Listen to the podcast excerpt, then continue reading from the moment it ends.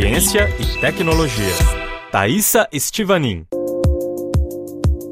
A tela invadiu o cotidiano das crianças em todo o mundo. Na França, a estimativa é que os menores de 4 a 14 anos passem em média 3 horas por dia na frente da TV, do tablet ou do telefone celular.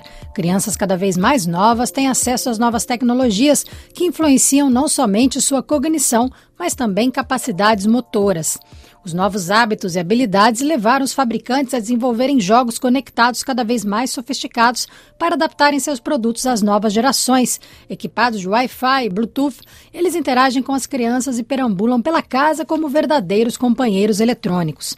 Alguns desses jogos, entretanto, escondem um perigo real, falhas de segurança que permitem estocar informações pessoais das mais variadas. Diversas associações europeias alertam sobre o risco que robôs e bonecas inteligentes representam, vulneráveis inclusive à pirataria.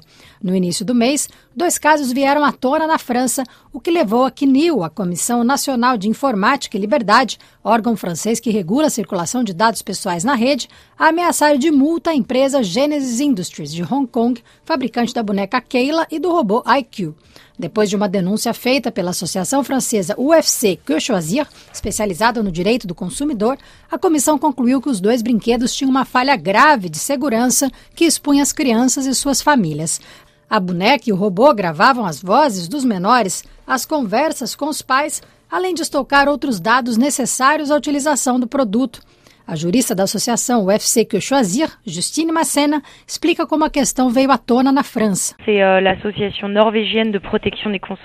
Fomos alertados pela Associação Norueguesa de Consumidores. Todas as associações europeias, aliás, foram alertadas. Eles testaram em laboratório três brinquedos conectados: a boneca Kyla, o robô Aike e duas Barbies, que não são vendidos na Europa. Nesses testes, eles perceberam que havia falhas na segurança do do Bluetooth integrada nesse jogo, nos dados coletados e na utilização desses dados. Eles eram enviados para os Estados Unidos e revendidos em seguida para fins comerciais. Quais recursos jurídicos existem na França para proteger as crianças? A advogada francesa Caroline Laverde, especialista em direito digital, explica que a comercialização de jogos e brinquedos no país não é submetida a uma autorização prévia. O fabricante deve apenas informar o órgão regulador se estoca dados sensíveis, como os relativos à saúde, por exemplo. A advogada lembra que os fabricantes devem informar sobre o tratamento desses dados, para onde são enviados e quais são os direitos dos consumidores. Eles também têm a obrigação de blindar, em termos de segurança, as informações coletadas para evitar a pirataria, que infelizmente acontece com frequência.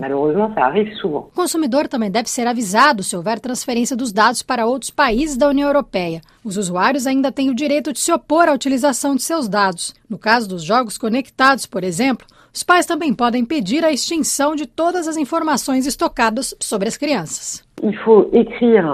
É preciso escrever para o fabricante. Se não houver resposta em um prazo de dois meses, podemos entrar com uma ação nos tribunais e junto ao órgão regulador francês. Deve-se levar em conta o fato que ignorar a posição do uso dos dados é uma infração penal e passível de sanção.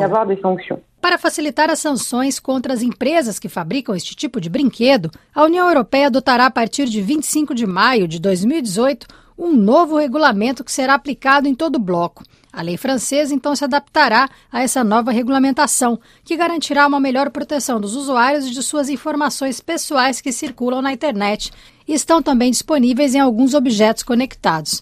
As multas, dependendo da infração, serão estipuladas entre 10 e 20 milhões de euros e para as empresas entre 2 e 4% do volume de vendas mundial. Na nova legislação, a proteção da privacidade das crianças também será reforçada. Um dos pais deverá autorizar o uso do objeto. Para a advogada francesa, o melhor é evitar a aquisição de objetos conectados antes dos 10 anos. Eu penso qu'il faut, bon, déjà é preciso se conscientizar que, adquirindo um brinquedo desses, você aceita de antemão que as informações das crianças sejam compartilhadas. No programa de hoje, nós ouvimos a jurista representante da Associação Francesa UFC Que Choisir, Justine Massena, e a advogada especialista em direito digital, Caroline Laverde.